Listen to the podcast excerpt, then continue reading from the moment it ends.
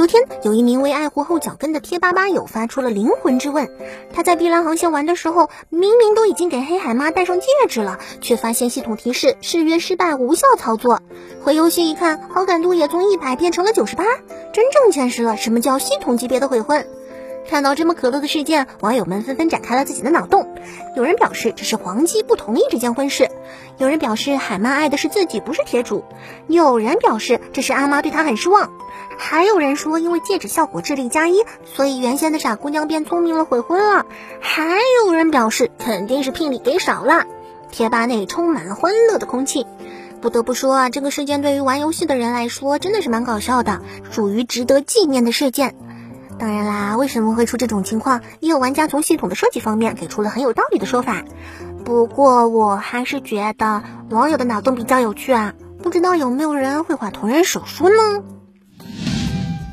或许是早就预料到了发藏的《刀剑神域》将会又叫好又叫座，所以虽然《刀剑神域》竞技篇无心之夜的咏叹调也才刚开始上映没几天，官方就宣布新一期的天堂剧场版《刀剑神域》竞技篇《暗淡黄昏的谐谑曲》将于明年上映。在十月的最后两天里，《无心之夜的咏叹调》获得了观影人数超过二十二万，票房将近三点五亿的好成绩，成为了当周周末票房排行榜第一。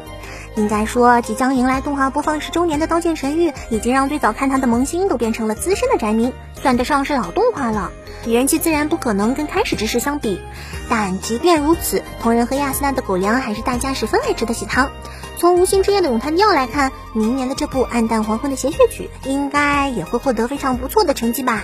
这甜狗粮就是大家喜欢的味道啊！最近油管上出现了一个挺火的真人短片，给大家展示了一个绝地武士到底要经历什么。那传说中的光剑的毕业考试到底有多离谱？以前看星球大战的时候，虽然能知道光剑是很危险的东西，但毕竟那电影也算是老少咸宜，没有多少残酷的表现。而这个光剑毕业考试就给大家展示了光剑到底有多危险，随便一挥一次，光剑学徒就命丧黄泉，还得靠机器复活。而学徒也只有在经历过多次生死存亡的危机后，才能真正沉下心理解剑术的奥妙，成为合格的光剑大师，还是相当有趣的。哦，另外，我觉得比起这光剑，那个能让人起死回生的机器才是真正的黑科技啊！那玩意儿不比光剑有用多啦。从画面来看，很难想象《我是川尻》这部作品会有多少吸引人的地方。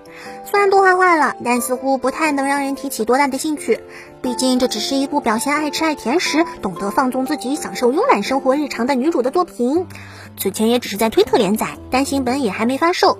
不过对于傲将的粉丝来说，却又是一部不得不追的作品。因为本作据说除了女主川尻以外，动画中会出现的几乎所有角色都会由傲将负责配音，是一部他一人主义表现其真正实力的作品。应该说真是个好主意啊！都不用说作品内容如何，光是这种能表现声优怪物般实力的视频就足以吸引大家了。反正我已经注意到他啦，就等着他啦。好了，那本期的动漫新闻差不多就是这些，希望喜欢节目的小伙伴能够来点支持。那么我们下期再见，拜拜。